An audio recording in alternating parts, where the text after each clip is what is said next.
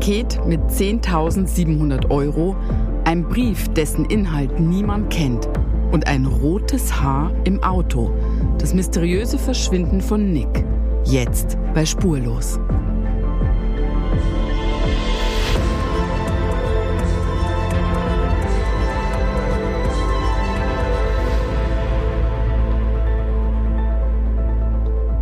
Good morning, Mr. Strasser. How are you? Ah, good morning. Warum, Good auf, äh, warum morning. auf Englisch? Hallo. Weil ich mir vorgenommen habe, dass ich heute einen Gruß in die Welt schicke. Ah. Weißt du warum? Nee, warum? Weil äh, ich habe ja jetzt diese App von dir bekommen, wo man nachgucken kann, sogar ich schaffe es, wer, also nicht jetzt wer mit Namen, aber wo man uns wie In oft welchem Land? hört. Ah ja, genau. Genau, und deswegen äh, viele Grüße in die USA, äh, nach Paraguay, elf Downloads, Indonesien und jetzt kommt mein Highlight, an die beiden auf den Malediven.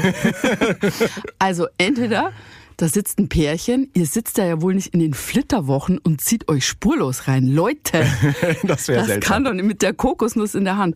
Oder noch schlimmer, einer ist allein im Urlaub und fand irgendwie so langweilig dort, dass er unseren Podcast zweimal gehört hat. Wir sind die letzte Verbindung in die Heimat wahrscheinlich. Ja, schöne anderen. Grüße, äh, trink eine Kokosnuss Okay. für uns mit. Hello auch von mir dann einfach. hello, hello, hier sind wir wieder. Da sind wir wieder, es ist Mittwoch und es ist spurlos Zeit. Julia und ich habe viel Podcast gehört in letzter Unseren Zeit. oder was? Ich, nee, anderen Ach so. Podcasts. Ja. Ähm, und äh, mir ist was aufgefallen, wir brauchen Rubriken in unserem Podcast. Alle haben irgendwelche Rubriken. Echt? Ja. Wie, Ir- was denn? Ja, da gibt es lustige Rubriken und ich, mir ist eine eingefallen, die bei uns sehr gut passen würde und die hat auch mit dem heutigen Fall zu tun und ich weiß auch schon, wie die heißt. Was denn? Julias Technik-Ecke oder was? Schöne Grüße an der Nein, Stelle. nein, nein. Meine erste Rubrik, die ich gerne einführen würde, wäre die Geheimnisse der Julia Leischig. Oh Gott. Okay, da möchte ich aber erstmal was Näheres zu wissen. Was, was sind für Geheimnisse? Nein, wir machen das jetzt einfach. Folge eins. Äh, ähm, ich, äh, wir reden über Geheimnisse, über Dinge, die man nicht über dich weiß. Ja, aber Geheimnisse leben ja davon, dass sie geheim sind. Ne, Sagen wir mal, um, um, ja, egal. Ich erzähle einfach, was ich Okay. meine. Genau. Ähm, Julia Leischig. Sie reist um die Welt. Sie war in 70 Ländern. Mhm. Aber was niemand weiß, sie hat unvorstellbare Flugangst. Oh. Ey, du hast, äh, du hast den Vertrag nicht richtig gelesen. Ne? Da gibt's Kleingedrucktes. Du hast da drüber zu schweigen. Du kriegst keinen Cent Nein, ich, mehr hier wir reden ja relativ ey. offen hier und das finde ich ja auch ganz gut. Ja. Und tatsächlich Ja. ist das, was wir noch nie irgendwo thematisiert haben. Nee, und ich nie. weiß es aus persönlicher Erfahrung, du hast wirklich panische Flugangst. Ja, ich bin echt Nimm gestört. Stellung ne? dazu. Ja, ich habe mir das nicht überlegt, als wir das Format äh, mal pilotiert haben, dass man da ja fliegen muss. Also- ja, ich habe, ähm, okay, du willst die ernste Antwort. Ja. Ich habe schlimme Flugangst. Ähm, die Mhm. Das noch war untertrieben. schon noch mal ganz schlimm und dann sind ein paar Dinge passiert, dadurch ist sie jetzt ein bisschen besser, aber es ist schlimm. Vor allem, also wenn alles normal läuft, ist okay. In dem Moment, wo in meiner subjektiven Wahrnehmung irgendwas komisch ist, und es kann schon der berühmte Blick des Stewardess sein, Hm. dann drehe ich latent durch. Ja. Du beschreibst das gerade so ruhig und sachlich. Ich Ja. weiß, dass das dann in der im Resultat Wieso? Wo äh, ganz denn? anders. Was Oh, ich weiß so oft, ich weiß so viel. Ich weiß am also Weißt du, dass du hier, ich weiß so viel. Ja, ich weiß nein, so aber ich viel. erzähle jetzt auch. Also Ja. Mhm. ich, oh Gott, also ähm, besonders in Erinnerung geblieben ist mir ein Flug nach Thailand. Da sind wir nach Oh. Thailand geflogen und das fing wo? schon in Frankfurt an. Ja, Entschuldigung, Äh. das war auch krass, Michael. Weil da war ja, wir konnten nicht starten. Ich weiß, welchen Flug du meinst. Das haben die uns auch erklärt, weil was am Triebwerk irgendwie war. Ne? Mhm, genau. Und dann standen wir schon auf dem Rollfeld. Das macht einen nicht gerade ruhiger, wenn dann da hier die Techniker und, und Ingenieure rein und raus und dann wird geredet um den Kapitän und hin und her und dann wird da rumgebastelt. Und dann habe ich ganz sachlich, als es losgehen sollte, Genau. nochmal sachlich nachgefragt, ob denn alles in Ordnung sei. Mhm. In meiner Wahrnehmung hat sich das etwas anders dargestellt. Was denn? Äh, Du, du erklärst das so ruhig und sachlich. Wir saßen Ja. damals nicht zusammen, wir wurden unterschiedlich hingesetzt Ja. irgendwie.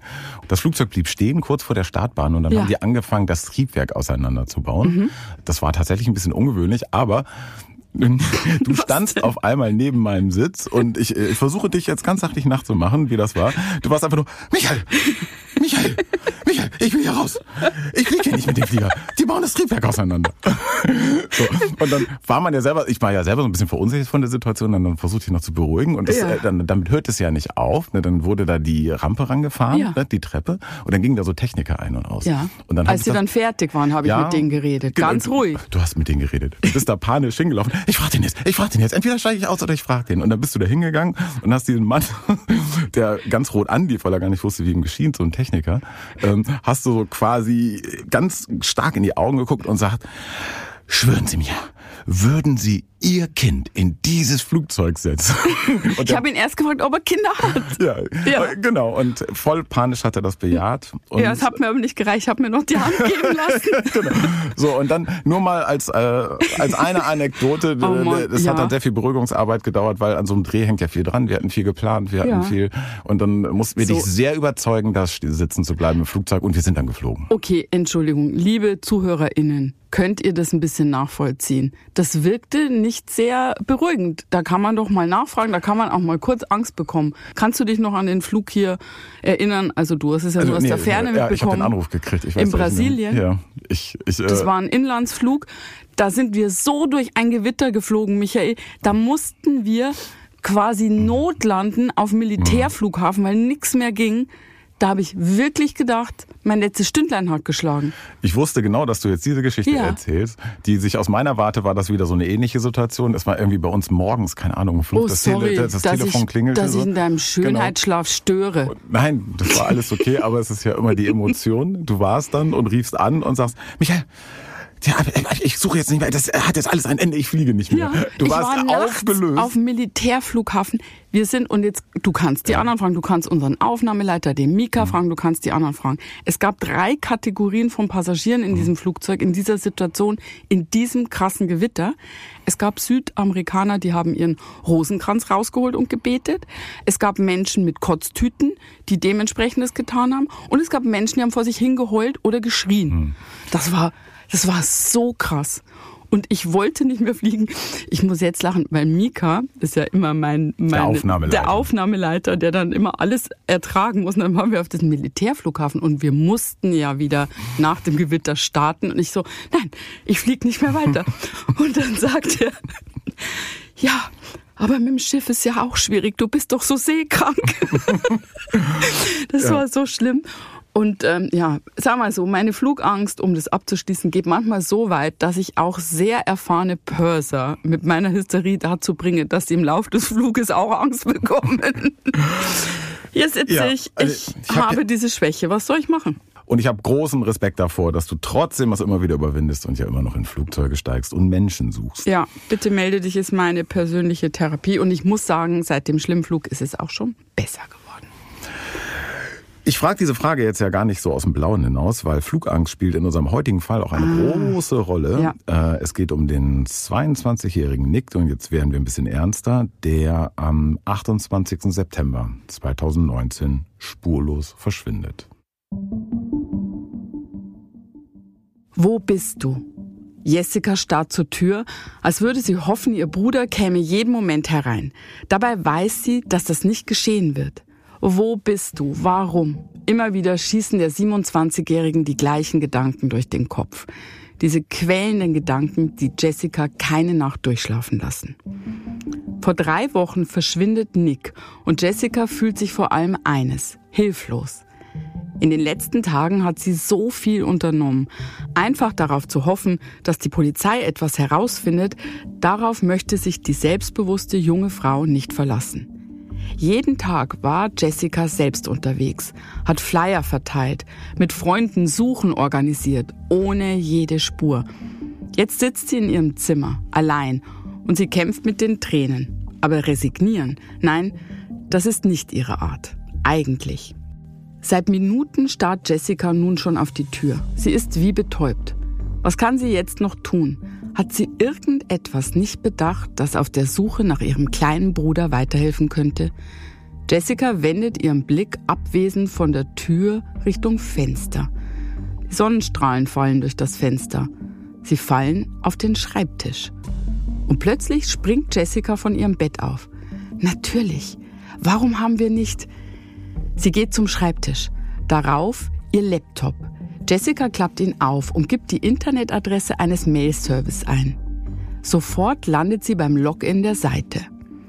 Die letzten drei Wochen hatten sie alles versucht und alles durchsucht, was auf ihrer Suche helfen könnte. Nur eines nicht.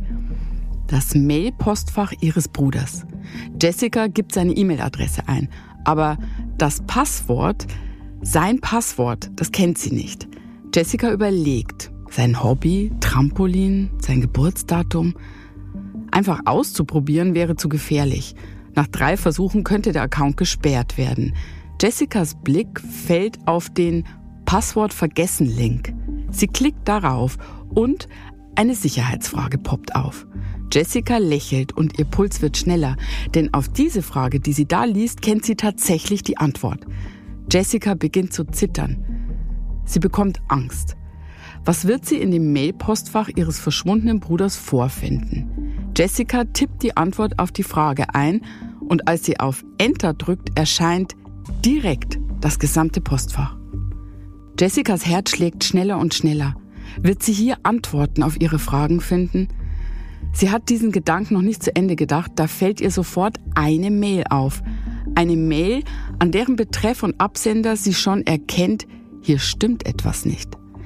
Diese Mail, die Jessica im Postfach ihres verschwundenen Bruders findet, wird den gesamten Fall in einem vollkommen anderen Licht erscheinen lassen und die Suche in eine Richtung lenken, an die bisher niemand gedacht hatte.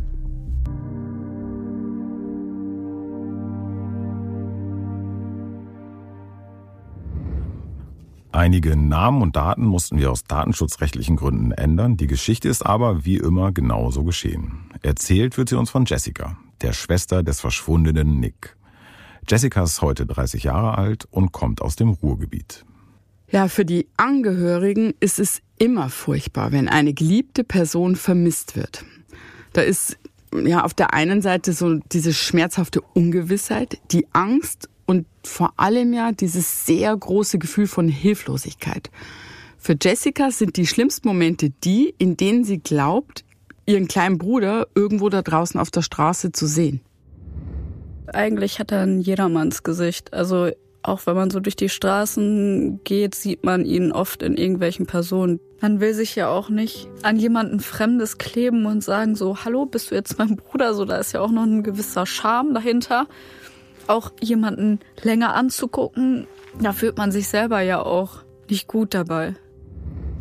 Ja, wir haben ja auch ein Foto von Nick und mhm. ähm, ich finde, er sieht vor allem sehr jung aus, sehr lieb. Er könnte auf jeden Fall noch Schüler sein und ein bisschen brav. Ja. Ja? Ein netter Typ von nebenan. Ja. Jessica kommt 1992 auf die Welt und hat damals bereits eine sieben Jahre ältere Schwester. Ihr kleiner Bruder Nick wird 1997 geboren. Die Geschwister wachsen auf dem Land auf, in einem kleinen Ort im Ruhrgebiet. Das Leben der fünfköpfigen Familie ist einfach. Höhepunkt des Jahres ist immer der Sommerurlaub, wie bei so vielen.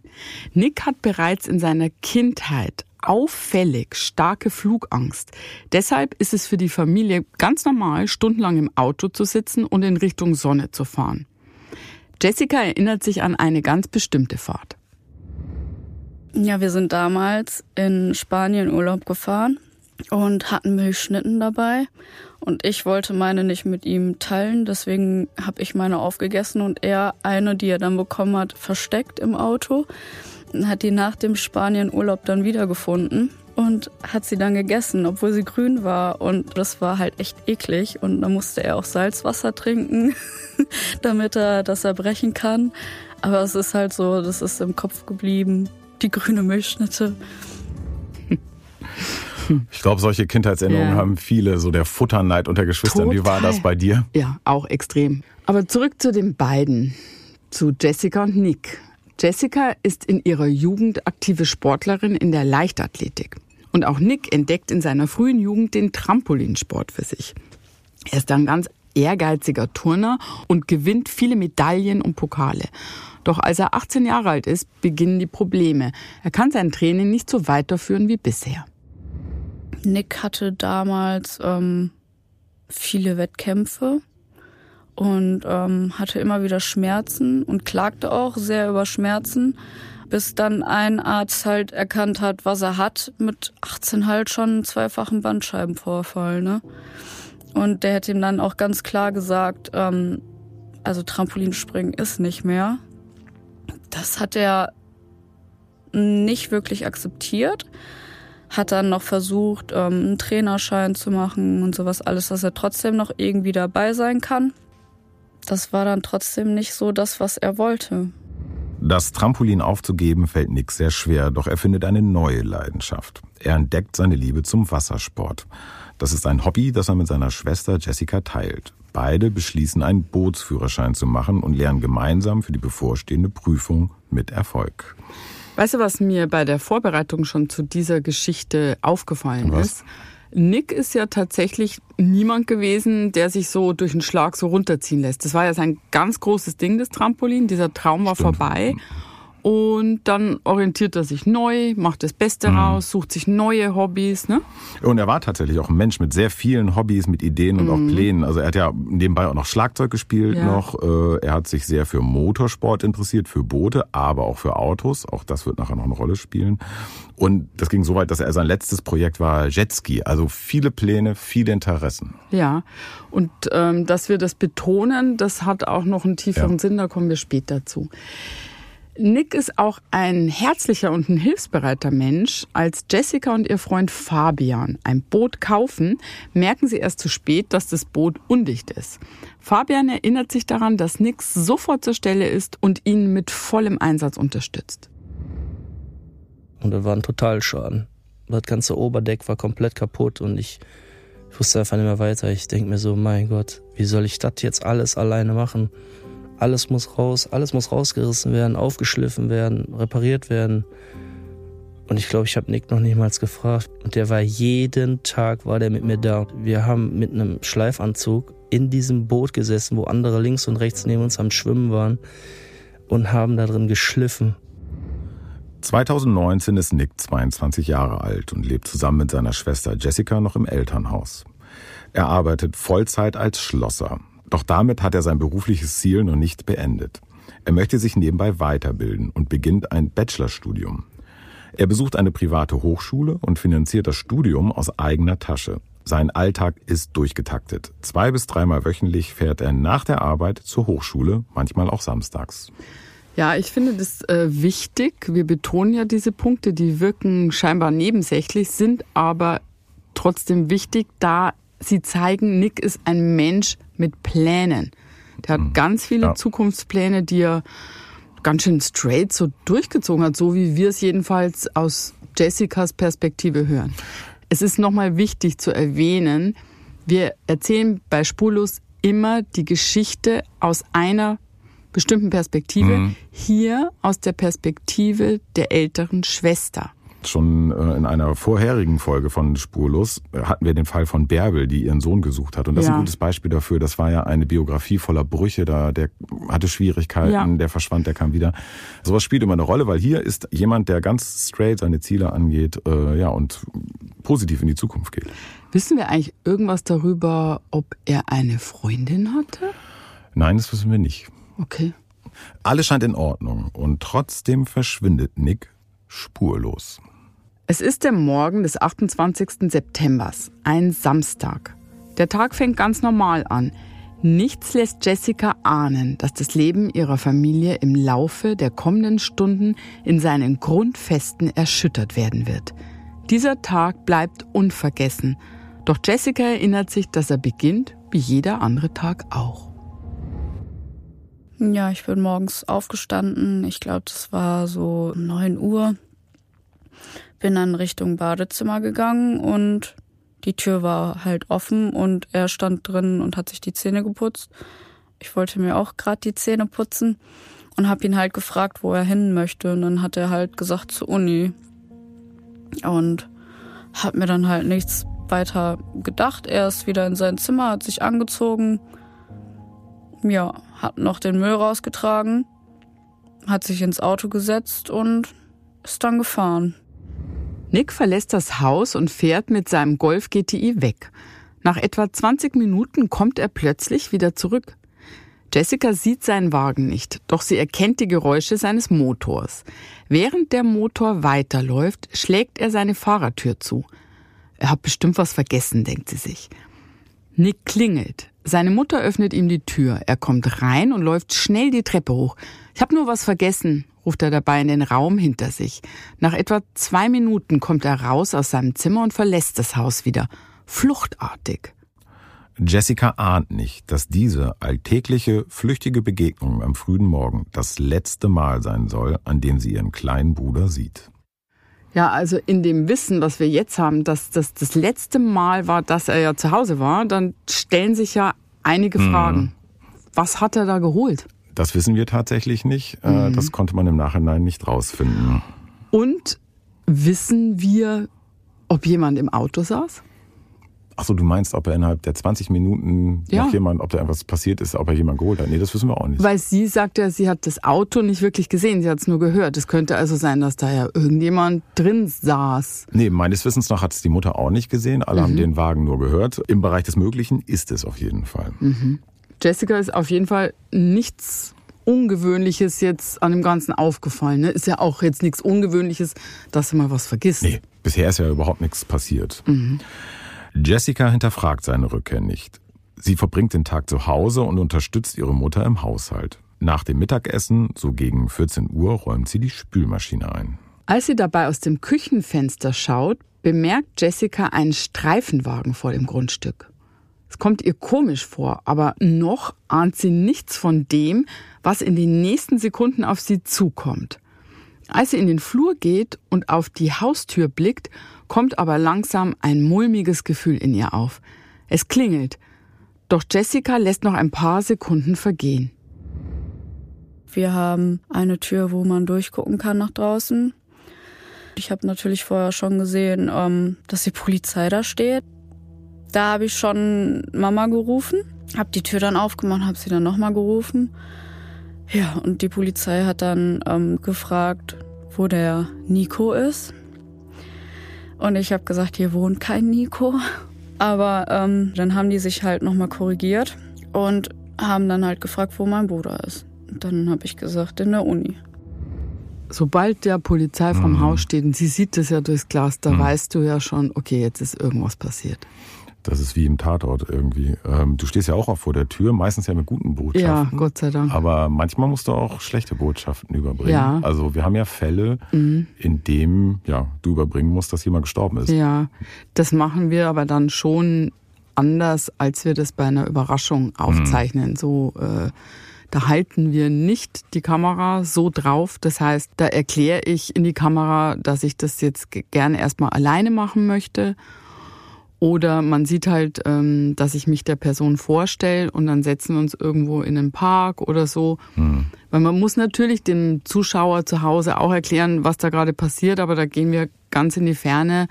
Und ähm, ja, parallel gibt's natürlich die Redaktion, die in besonderen Fällen da auch nochmal vorbereitet und so. Das äh, ist absolut eine Sondersituation.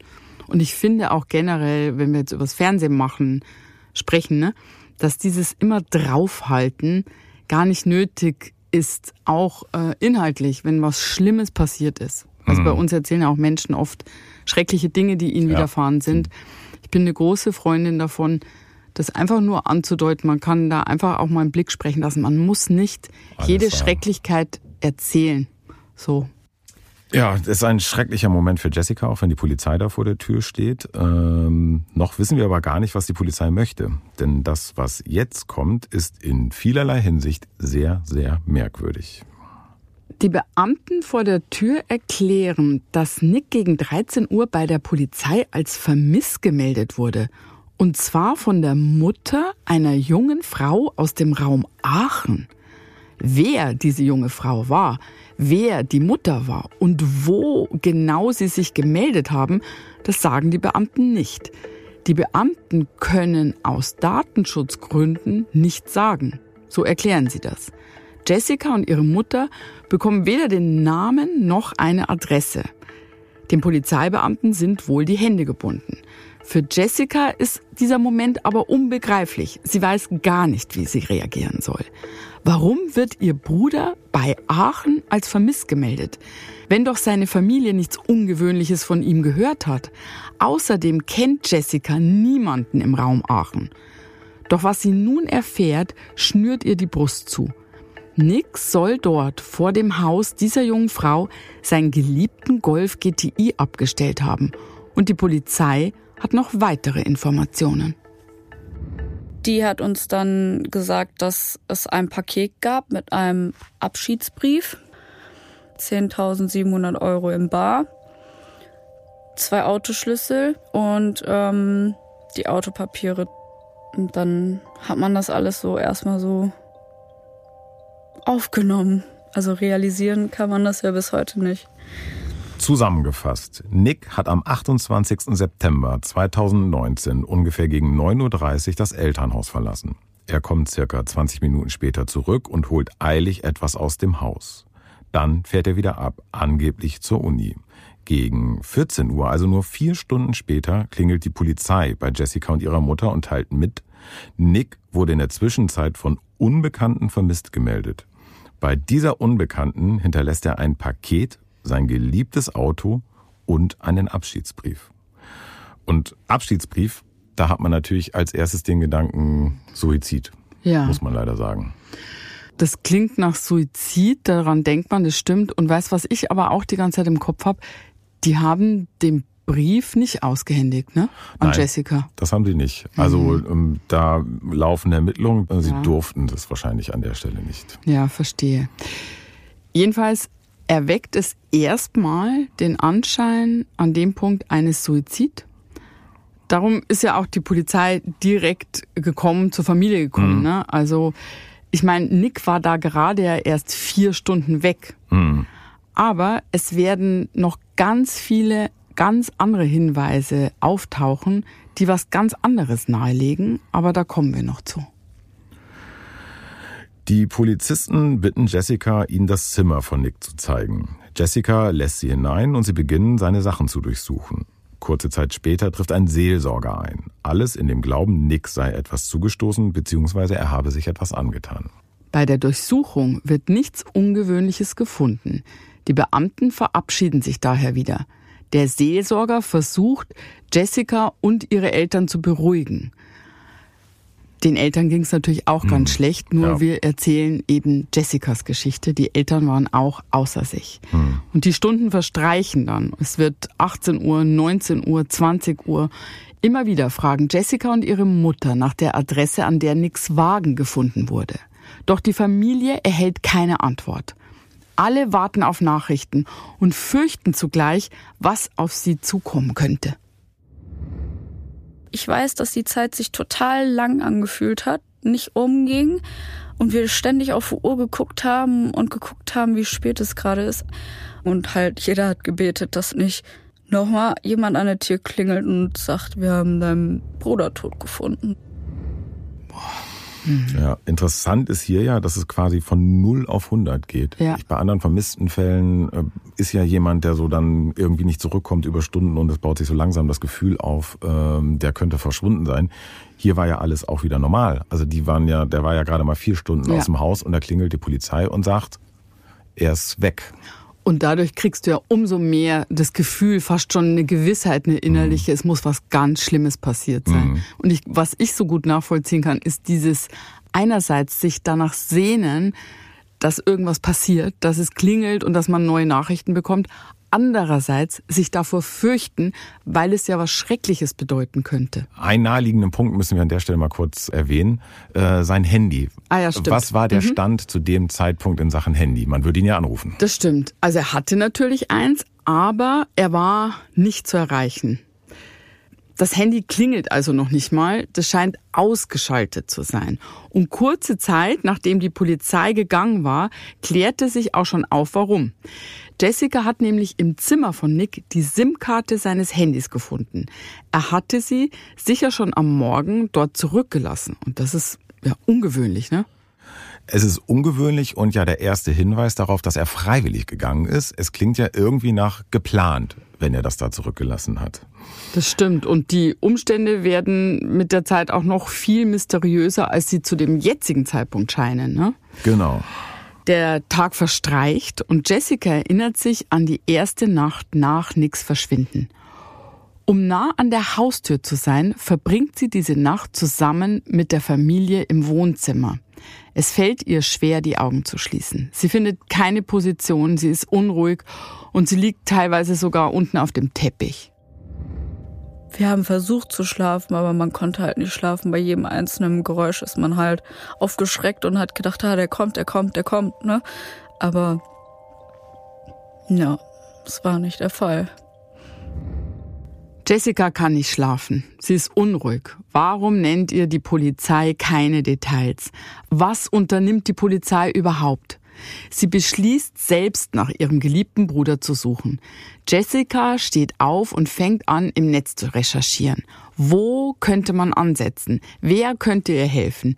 Schnell findet sie die Seite der ehrenamtlichen Rettungshundestaffel Man Trailer West aus Köln. Sollte sich die Familie zusätzlich Hilfe holen? Der nächste Morgen, Tag 1 nach Nicks Verschwinden. Nick ist die ganze Nacht nicht aufgetaucht und hat sich auch nicht gemeldet. Gegen 8 Uhr beschließt Jessica, den Staffelleiter der privaten Rettungshundestaffel anzurufen, Gernot Sieger. Jährlich erreichen ihn ungefähr 70 Alarmierungen. Doch an Jessicas Anruf erinnert er sich heute noch ganz genau. Sie war wahnsinnig aufgebühlt. Äh, sie verstand überhaupt nicht, was passiert war. Sie hat immer wieder gesagt, das kann nicht sein, das stimmt alles nicht. Ähm, und können Sie uns bitte, bitte, bitte helfen? Ich habe ihr dann gesagt, wir brauchen Referenzgeruch, wobei sie dann sofort sagte, also sie hätten eine große Mülltüte, wo sie die Sachen für die Polizei schon drin gehabt hätten. Da ist auch keiner dran gewesen. Ich habe ihr dann gesagt, also bitte auch nicht mehr dran gehen. Dann hat sie mir gesagt, in welchem Bereich das wäre. Und dann war das Telefonat auch tatsächlich schon beendet. Dann habe ich meine Staffel alarmiert und wir haben uns in unsere Einsatzkleidung geschmissen, Hunde ins Auto und dann zur Einsatzstelle gefahren. Der Hundestaffelleiter kontaktiert zunächst die Polizei, um sich zu vergewissern, dass die Arbeit seiner Hundestaffel nicht die Maßnahmen der Polizei behindert und die laufenden Ermittlungen stört. Die Polizei hat keine Einwände. Nach diesem Telefonat kontaktiert auch Jessica die Polizei erneut. Und auf wiederholtes Nachfragen erhält sie endlich die Adresse, an der Nicks Auto gefunden wurde. Jessica, ihre Familie und die Hundestaffel machen sich auf den Weg in den Großraum Aachen. Jessica trifft gegen Mittag ein und klingelt an der Tür. Vor ihr steht ein Mädchen, das nur wenig jünger sein muss als ihr Bruder. Ihren Namen müssen wir ändern und wir nennen sie deshalb hier Vicky. Jessica hofft von Vicky, die sie nie zuvor gesehen hat, endlich Antworten auf ihre Fragen zu bekommen. Doch auch das Mädchen kann sich nicht erklären, warum Nick ausgerechnet vor ihrer Tür ein Paket abstellt. Sie erklärt, dass sie Nick von früher her kenne und ihn schon ganz lang nicht gesehen habe.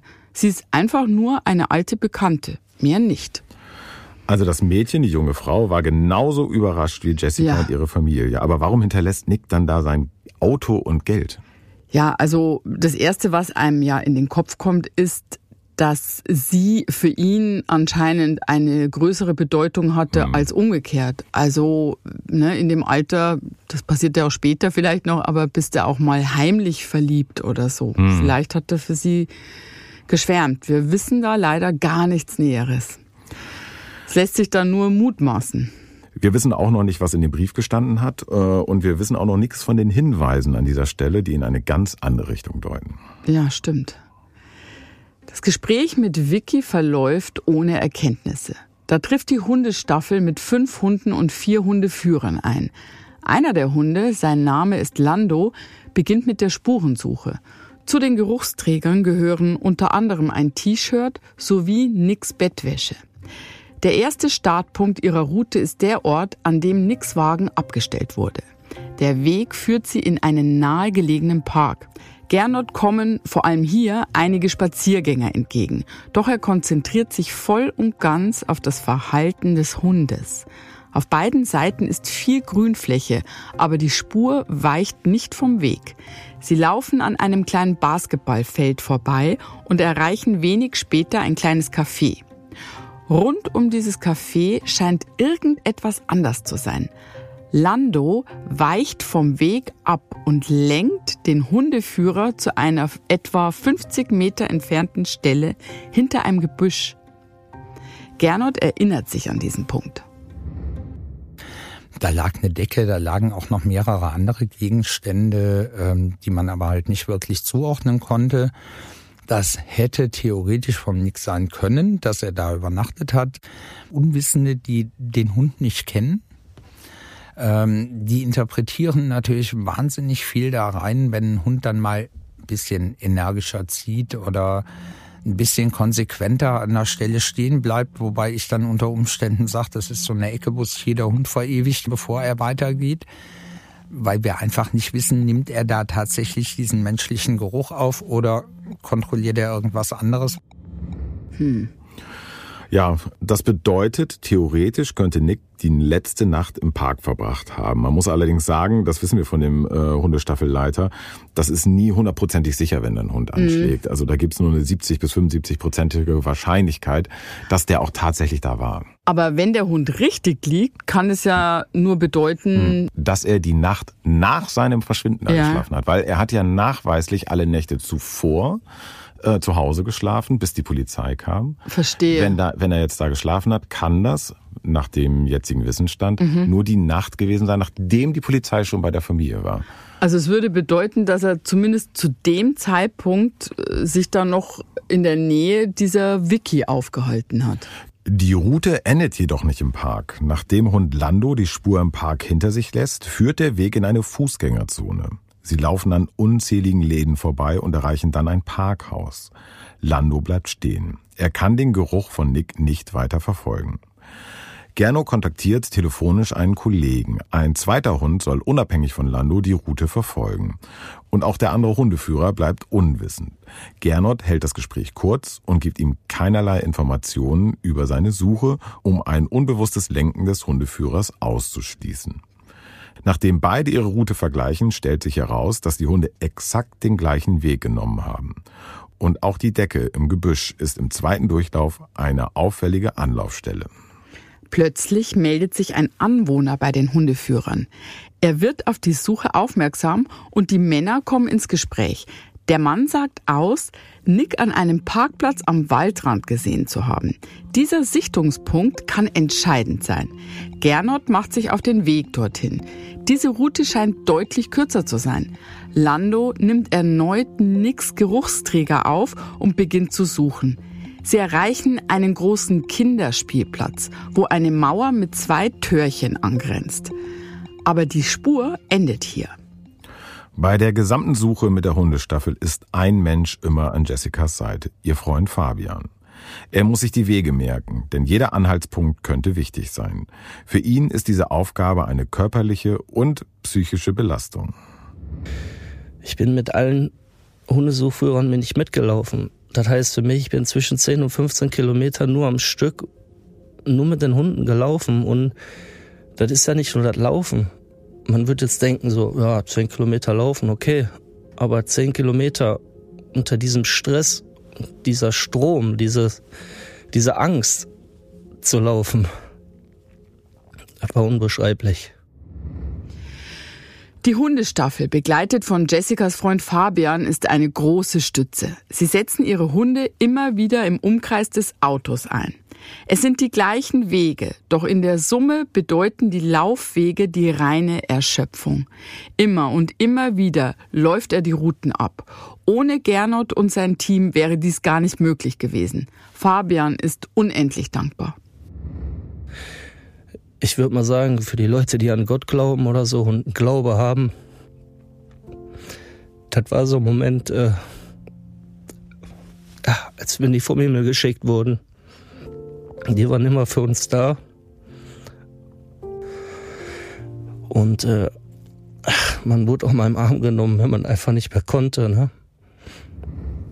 Ja sehr schön zu hören und wieder zu hören, dass Menschen anderen Menschen so helfen in so einer Situation. Das hatten wir ja schon Bei des Öfteren.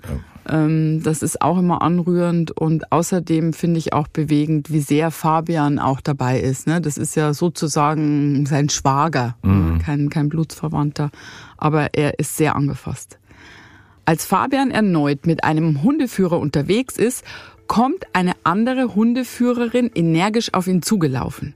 Sie behauptet, in der Nähe eines Parkhauses einen jungen Mann gesehen zu haben, der die gleiche Jacke getragen haben soll wie Nick am Tag seines Verschwindens. Er sei sofort weggerannt und über eine Mauer gesprungen. Die Hunde werden in die Fluchtrichtung des jungen Mannes gelenkt, doch sie verlieren die Spur wieder. Handelt es sich bei der Person wirklich um Nick, der womöglich von der Suchaktion etwas mitbekommen hat und sich bewusst wieder entfernt? Eine rot-orangefarbene Jacke trägt Nick auch am Tag seines Verschwindens. Daran erinnert sich seine Mutter genau. Und auch Fabian weiß noch, wie gerne Nick genau diese Jacke getragen hat. Die Jacke hat er immer getragen. Also, das war seine Lieblingsjacke von der Marke Spider. Wir haben uns damals, haben uns die beide zusammen gekauft. Ich eine andere Farbe, aber war dasselbe Modell und ja, der hat die einfach immer getragen. Selbst wenn eigentlich schon zu warm war, der hat die Jacke getragen. Ja, merkwürdig. Es gibt schon zwei Leute, die behaupten, Nick da noch gesehen zu haben nach dem Verschwinden. Und es gibt sich insgesamt so ein ganz anderes Bild. Ja. Ähm, also es gibt diesen Abschiedsbrief, er hinterlässt das Auto und das Geld. Es sieht nach Suizid aus. Und man muss sagen, es sieht sehr nach Suizid aus. Und wir reden immer von dem Abschiedsbrief. Wir kennen bis jetzt den Inhalt noch gar nicht. Was, was steht da genau drin? Also du ähm, meinst ja jetzt gerade die Theorie, dass es von Nick gewollt ist, dass alle glauben, er sei tot. Genau, wir hatten ja so einen ähnlichen Fall in unserer ersten Folge sogar äh, von dem Mann, der Pedro, der in den Bergen verschwunden ist und alles hat so aussehen lassen, Stimmt. als sei er verunglückt beim Wandern. Und nachher stellte sich raus, er ist freiwillig gegangen. So ein bisschen, das könnte es, reine Theorie, hier auch sein. Ja. Äh, er hinterlässt das Auto, er hinterlässt dieses Paket, er hinterlässt einen Brief. Alles sieht nach Suizid aus. Vielleicht wollte er, dass es danach aussieht. Ja, das stimmt. Es ist äh, tatsächlich ähm, rätselhaft an der Stelle. Man stolpert drüber. Warum sollte er zum Beispiel auch noch eine Nacht dort in der Nähe draußen in der Kälte verbringen? Ja, das macht total keinen Sinn in meinen Augen. Also weil nochmal, er, das wäre ja die Nacht gewesen, nachdem die Polizei schon bei der Familie war, weil die Nächte davor war er zu Hause. Das ist sehr, sehr seltsam. Ja. Und das Wichtigste muss man auch nochmal sagen, äh, irgendwie bei, wenn es um Suizid geht, so profan das klingt, es gibt keine Leiche. Ja, Gott sei Dank. Gott sei Dank nicht. Äh, Das heißt, ähm, auch das klingt jetzt makaber. Es gibt ja nicht so viele Möglichkeiten, ähm, sich selbst das Leben zu nehmen, ohne dass eine Leiche gefunden wird. Naja, doch, ich glaube schon, dass es einsame Stellen gibt, wo, wo das sein könnte. Aber all das, was er vorher tut mit der SIM-Karte, was sich jetzt ergibt durch, durch die Hunde, mh, das passt irgendwie alles überhaupt nicht dazu. Da steckt irgendwas anderes dahinter. Wenn ihr da irgendeine Theorie habt, äh, sowieso zu allen unseren Geschichten an der Stelle mal gesagt, ihr könnt uns jederzeit schreiben, was auch eure Meinung oder Einschätzung zu diesen Fällen ist. Ihr könnt uns schreiben an info@spurlospodcast.de. Wir freuen uns immer über eure Theorien und Einschätzungen. Vor allem in diesem Fall, denn es gibt hier viele offene Fragen, muss man sagen. Auch außerhalb der Hundestaffel war die Bereitschaft der Familie zu helfen sehr groß. Freunde und Bekannte suchen im Rahmen ihrer Möglichkeiten nach Nick. Sie verteilen Flyer und befragen Passanten mit Hilfe eines Fotos, ob sie Nick in der Gegend gesehen haben. Und die Bemühungen bleiben nicht lange ohne Erfolg. Der Mitarbeiter eines Dönerladens glaubt Nick zu erkennen. Er kann sogar sehr genau einen Pullover mit markantem Aufdruck von Nick beschreiben. Und er erinnert sich an noch etwas. Nick soll ihm 7,50 Euro Trinkgeld gegeben haben. Für Jessica gibt es keine Zweifel. Nick habe immer viel Trinkgeld gegeben. Alles passt. Nur eine Sache ergibt gar keinen Sinn. Der Dönerverkäufer erklärt, dass Nick mehrmals bei ihm war in den vergangenen Wochen. Aber wie kann Nick sich in den Wochen vor seinem Verschwinden im Raum Aachen aufgehalten haben, wenn er doch jeden Tag zur Arbeit oder zur Uni gefahren ist? Doch auch dieses Rätsel sollte sich schon sehr schnell lösen. Die Suche nach Nick hat auch in seiner Heimat große Wellen geschlagen. Ein Arbeitskollege von ihm beschließt, Jessica anzurufen, um ihr etwas ganz Bestimmtes zu erzählen. Der hat uns dann erstmal erzählt, dass Nick schon gekündigt hatte. Das war ein Schock, weil wir nichts davon wussten, weil er halt auch immer zu diesen Schichten aus dem Haus gegangen ist. Warum hat er nichts gesagt? War er tatsächlich in einer Zwickmühle? Wurde er erpresst oder wollte er irgendjemanden von uns schützen? Das finde ich schon heftig, ne? Ja. Wenn du dann im Nachhinein erfährst, du, du lebst da mit jemandem zusammen, Familienmitglied und das ist wie so eine Art Doppelleben. Da jeden Tag aus dem Haus zu gehen und so zu tun, als ginge man vermeintlich zur Arbeit. Und dabei hast du aktiv selber gekündigt. Klar ist, der scheint schon länger, ja, wie soll ich sagen, etwas ganz anderes entweder im Kopf gehabt zu haben oder irgendwelche Probleme von außen. Das scheint ja auch Jessicas Bauchgefühl zu sein. Das hört man raus, ne, dass sie so in den Raum stellt, ist er erpresst worden oder so. Wir wissen aber nichts über irgendwelche seltsamen Kontakte, dubiosen Gar Freunde. Da ist nichts bekannt. Da ne? ist uns nichts bekannt und man fragt sich tatsächlich, was ist der Grund für diese Heimlichtuerei im Vorfeld seines Verschwindens? Also, was wir wissen, er hatte schon am 31. August 2019 seinen Job gekündigt. Also einen Monat genau vor dem Verschwinden. Und er hat seiner Familie demnach knapp vier Wochen lang was vorgespielt und ist abends immer pünktlich zum Feierabend nach Hause gekommen. Was gibt es für Möglichkeiten? Also was könnte der Grund gewesen sein? Ja, wie gesagt, natürlich ist es zum einen der Suizid. Das ist die eine Möglichkeit. Die andere Möglichkeit, er wollte untertauchen, er wollte verschwinden oder abhauen, entweder weil er das einfach aus sich heraus wollte oder weil es dritte Menschen gab, äh, die ihn sozusagen dazu gezwungen haben. Was finde ich auch wichtig ist zu erwähnen, es ist nichts bekannt über psychische Probleme. Also die Schwester weiß nichts davon, dass es jemals irgendwelche psychischen Auffälligkeiten gab. Nach der Suchaktion mit den Hunden am 29. September passiert zunächst nichts. Alle Spuren führen ins Leere. Auch die Polizei findet keine weitere Spur. Sieben Tage nach dem Verschwinden kommt Jessica aber etwas in den Sinn. Die Auffahrt zum Haus der Familie ist kameraüberwacht. Zeigen die Aufnahmen von Tag des Verschwindens vielleicht irgendetwas Hilfreiches? Die Familie sichtet das Material vom 28. September. Und wie erwartet ist darauf zu sehen, wie Nick das Haus verlässt. Die Aufnahmen bestätigen, er trägt die auffällige rot-orange Jacke, mit der er am Tag nach dem Verschwinden noch gesehen worden ist. Es sind aber noch zwei weitere Dinge auffällig. Zum einen hat er einen Rucksack bei sich, als er das erste Mal das Haus verlässt. Als er dann 20 Minuten später wiederkommt, trägt er ihn nicht mehr. Vermutlich hat er ihn zu diesem Zeitpunkt im Auto gelassen. Dieser Rucksack ist aus einem bestimmten Grund interessant. Er wurde nicht in Nicks GTI gefunden. Daher ist davon auszugehen, dass er die Tasche mit sich geführt hat, als er gegangen ist. Hatte er Sachen gepackt? Und wofür? Und noch interessanter ist ja die zweite Auffälligkeit.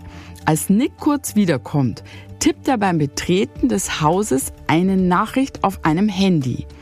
Das ist deswegen so interessant, weil wir ja bereits wissen, dass er in seinem Zimmer die SIM-Karte seines Handys zurückgelassen hat.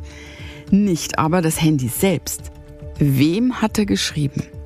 Hat er jemanden informiert, ab jetzt nicht mehr auf diese Nummer zu schreiben oder dort anzurufen? Das müssen wir mal kurz aufdröseln. Also dieser Rucksack legt ja nahe, er hat Sachen gepackt. Ja.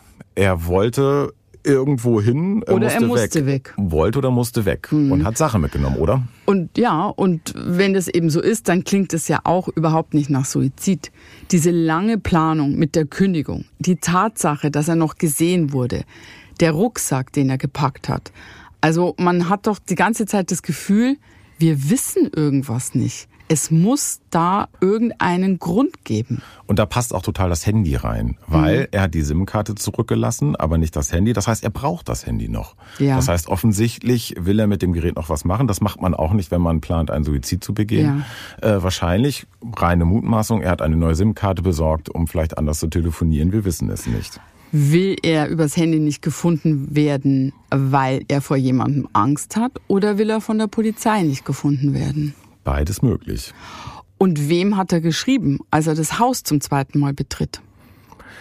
Gab es eine Person, von der wir bisher nichts wissen? Ein Verdacht, für den noch ein weiteres Indiz sprechen könnte?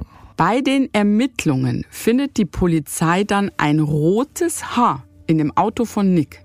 Doch weder Nick noch Vicky haben diese Haarfarbe. Wem also gehört dieses Haar? Ist es von jemandem, den Nick kannte? Jetzt habe ich mal dazu noch eine Frage. Äh, mhm. Klingt jetzt vielleicht erst komisch, ich finde sie aber wichtig. Mhm. Wissen wir was darüber aus unseren Unterlagen? War das ein langes oder kurzes Haar? Und war das rot gefärbtes Haar oder naturrotes Haar?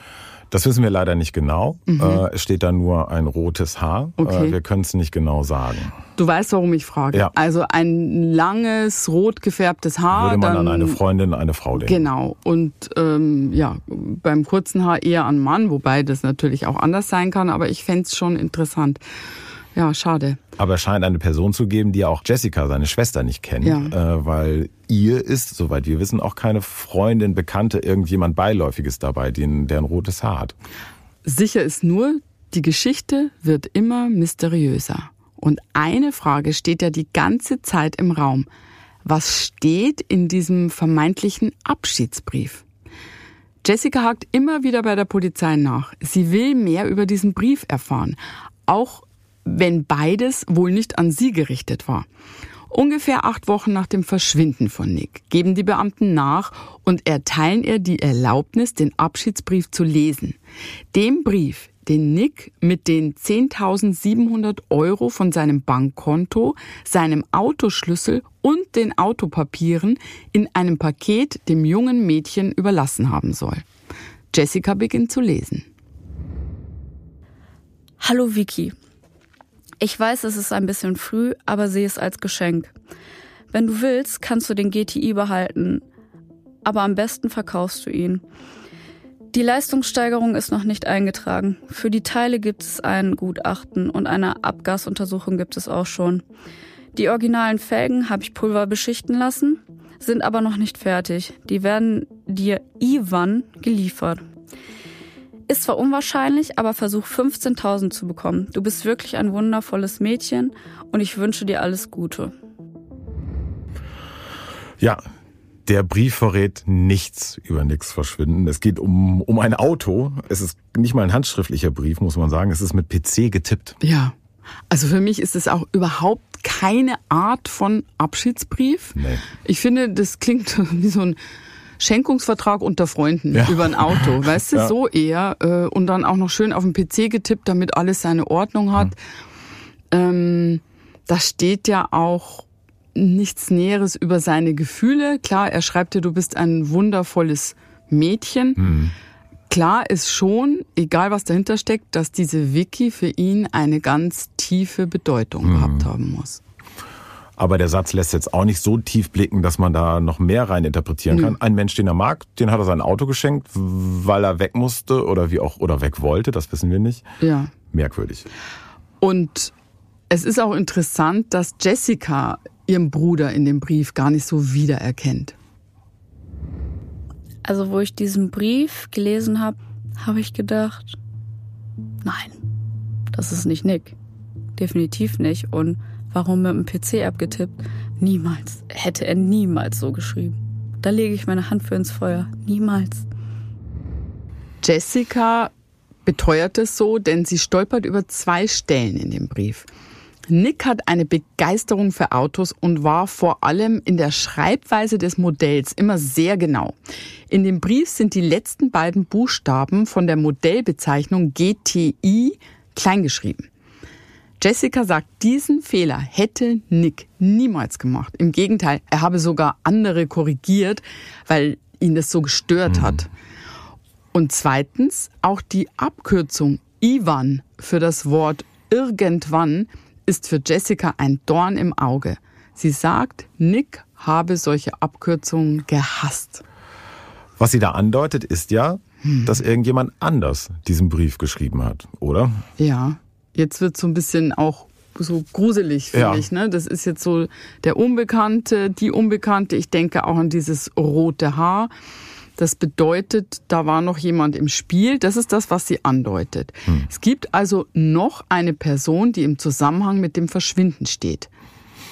Es wird immer verwirrender und das können wir mal kurz aufdröseln. Lass mhm. uns noch mal ganz kurz schauen, welche Theorien wir jetzt hier ja, schon zusammengetragen haben. Es werden immer mehr Möglichkeiten, die sich ergibt. Also das erste haben wir schon besprochen. Ähm, es könnte ein geplanter Suizid sein. Dagegen mhm. spricht der Rucksack. Er hat Sachen gepackt, ja. um zu verschwinden.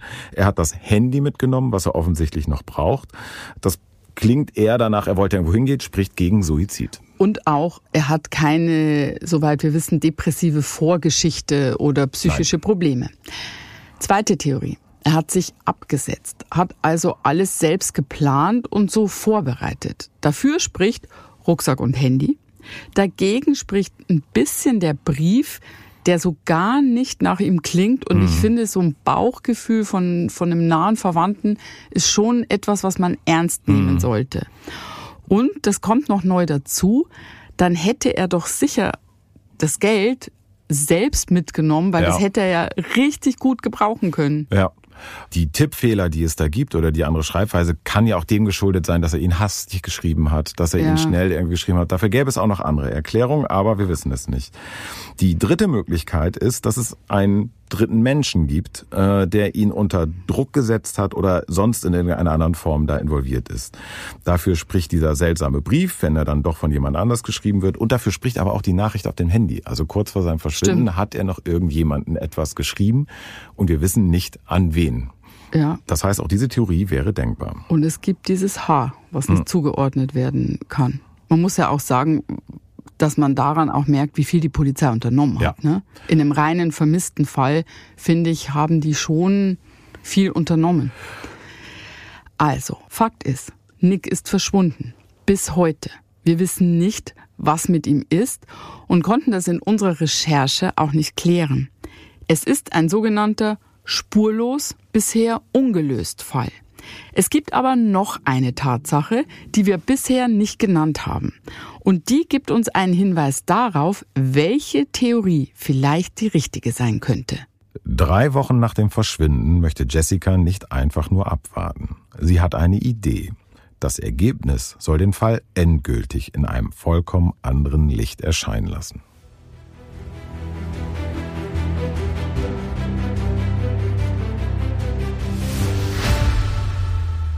Drei Wochen nach dem Verschwinden stellt sich Jessica die Frage, lassen sich in Nicks E-Mail-Account Hinweise finden? Jessica kennt natürlich die E-Mail-Adresse ihres Bruders. Kurzerhand ruft sie die Seite des entsprechenden Anbieters auf. Aber wie soll sie das Passwort knacken? Sie gibt die E-Mail-Adresse ihres Bruders ein und klickt auf Passwort vergessen. Und sie hat Glück. Was aufpoppt, ist ein Fenster mit einer Sicherheitsfrage. Wie lautet der Mädchenname deiner Mutter? Diese Frage kann sie natürlich beantworten und mit einem Klick ist sie im Postfach ihres verschwundenen Bruders. Sie klickt sich zögerlich durch sein Postfach und entdeckt einen entscheidenden Hinweis. Ein Zugticket von Aachen nach Düsseldorf Flughafen, datiert auf den 28. September 2019, der Tag, an dem Nick als vermisst gemeldet wird und das ist noch nicht alles. Sie findet etwas, das man als eindeutigen Hinweis werten kann, wohin Nick verschwunden ist. Ein Flugticket. Da stand drauf von Düsseldorf nach Barcelona und von Barcelona nach Lissabon. Und das war schon echt hart, weil man gesehen hat, das war zwei Stunden nachdem die Polizei bei uns geklingelt hat.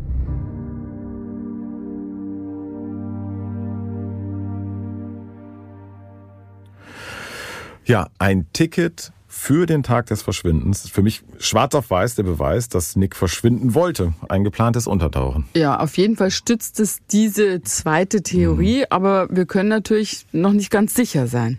Was sagst du eigentlich dazu, dass er ein Flugticket gebucht hat? Ich meine, er hatte doch Flugangst, da sind wir wieder bei dem ja. Thema. Das passt ja irgendwie dann schon wieder nicht zusammen. Nee, das passt, finde ich, überhaupt nicht zusammen, mhm. weil jetzt zum Beispiel, wenn du das mit meiner Flugangst vergleichst, ne? Ich steige trotzdem in den Flieger, ich bin auch schon immer geflogen. So Soweit wir wissen, ist Nick zu diesem Zeitpunkt noch niemals in seinem Leben in einen Flieger gestiegen. Also die Familie hat extra andere Urlaube gemacht.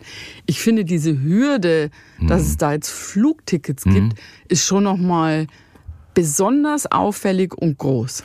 Aber das deutet ja auch darauf hin, dass er unter einem großen Druck in irgendeiner Form gestanden haben muss. Ja. Es ist ja seine, sein E-Mail-Fach. Also es wird ja niemand anders gebucht haben. Okay. Ähm, und deswegen, wenn er das dann getan hat oder es zumindest geplant hat oder auch durchgeführt, ähm, dann muss er ja ja, gab es doch den Dritten, der ihn unter Druck gesetzt hat oder doch irgendetwas, was wir nicht wissen, was ihn dazu gebracht hat, selbst diese Hürde zu überwinden. Das verstehe ich nicht, Michael.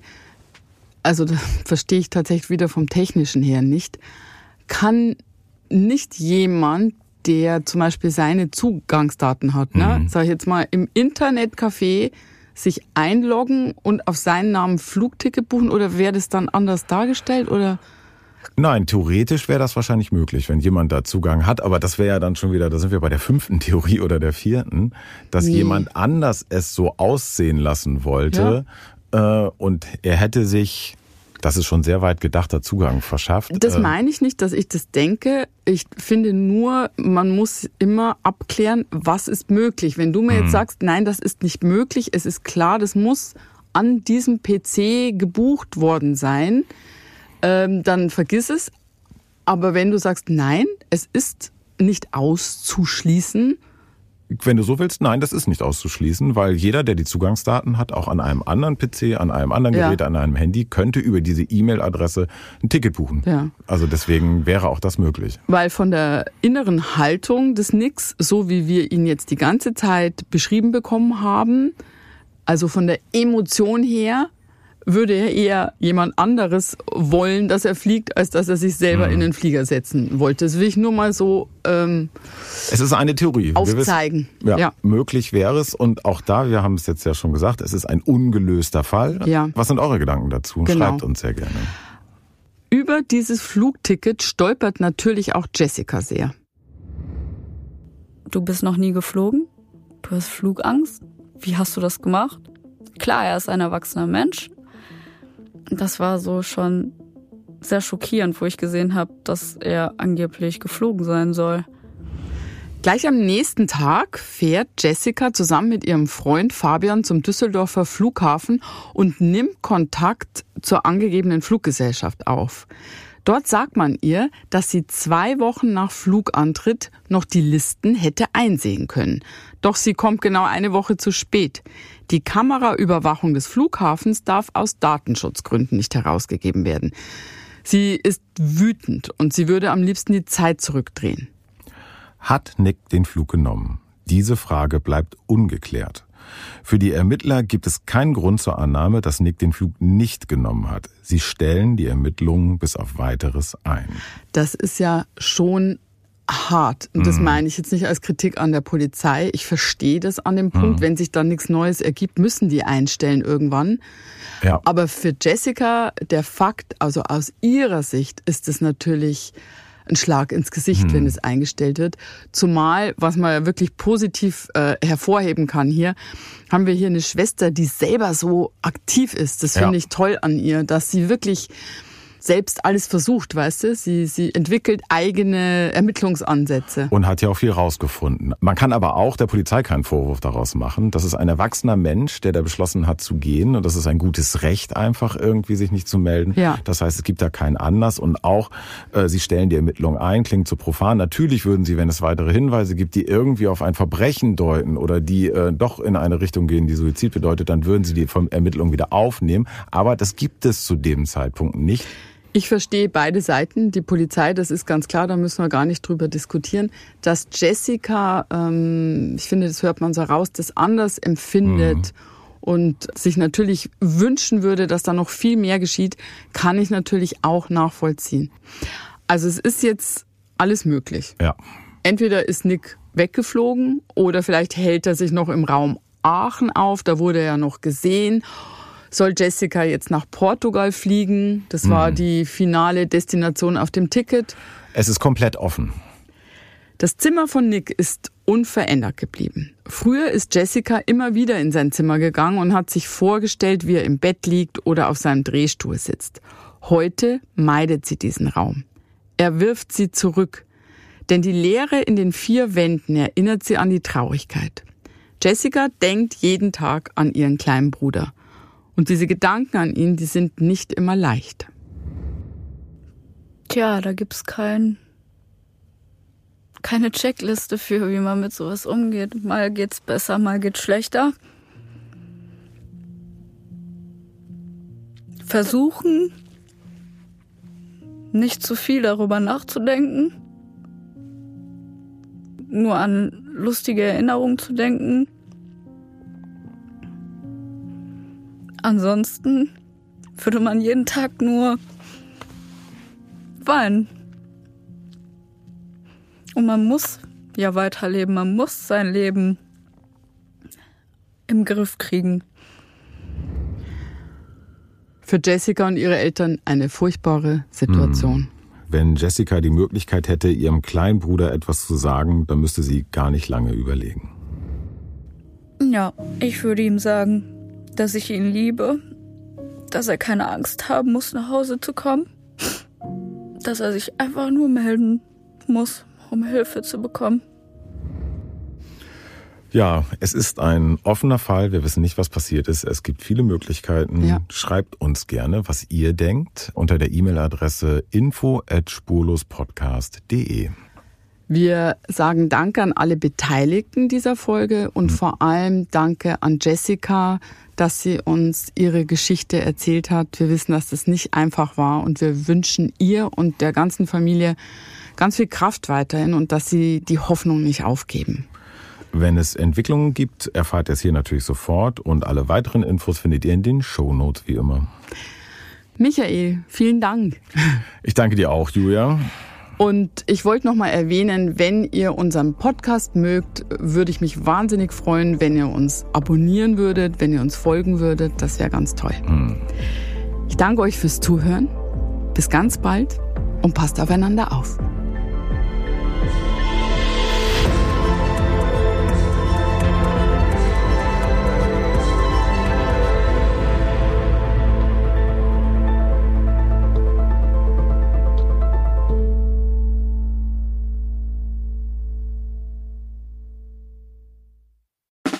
Der 7-One-Audio-Podcast-Tipp. Mein Name ist Paul Ripke und heute geht es um den Podcast AWFNR. Alle Wege führen nach Ruhm. Der Paul Ripke Podcast, das ist ein Gesprächspodcast für seichte Unterhaltung. Also, du lauschst zwei Menschen, manchmal auch drei, bei einem Telefonat oder einem Gespräch dabei zu, wie sie darüber labern, was in ihrer letzten Zeit so abging. Bei AWFNR rufe ich Leute aus meinem Telefonbuch, interessante Freundinnen aus aller Welt an. Neben Poldi, Lola Weipert, Bowser kommen hier auch regelmäßig Chrissy Martin und Caro Kauer zu Wort. Oder eben auch Menschen, die einfach mich begeistert haben. Jonas Deichmann war da, Jan Ulrich, mit dem habe ich gesprochen. Und grundlegend weiß ich nicht ganz genau, was da in der Zukunft passiert, aber ich rufe Leute an, die ich in der Woche vielleicht auch mal kennengelernt habe und die mich inspiriert haben, um vielleicht euch da draußen auch ein ganz klein bisschen zu inspirieren. Jedes Gespräch überrascht zumindest mich jedes Mal aufs Neue und manchmal kommt sogar dabei raus, dass ich danach mich für ein Praktikum bei Big FM bewerbe und vielleicht sogar das eine oder andere berufliche Erfolgserlebnis feiern darf. Danke, Lola, dafür. Schon mal. Also jeden Dienstag um 16.20 Uhr deutscher Zeit, 420 und so, gibt's eine neue Folge AWFNR. Und wenn du die nicht verpassen willst, dann abonniere jetzt den Podcast auf dem Podcast-Player deines Vertrauens. Viel Spaß beim Hören von Alle Wege führen nach Ruhm.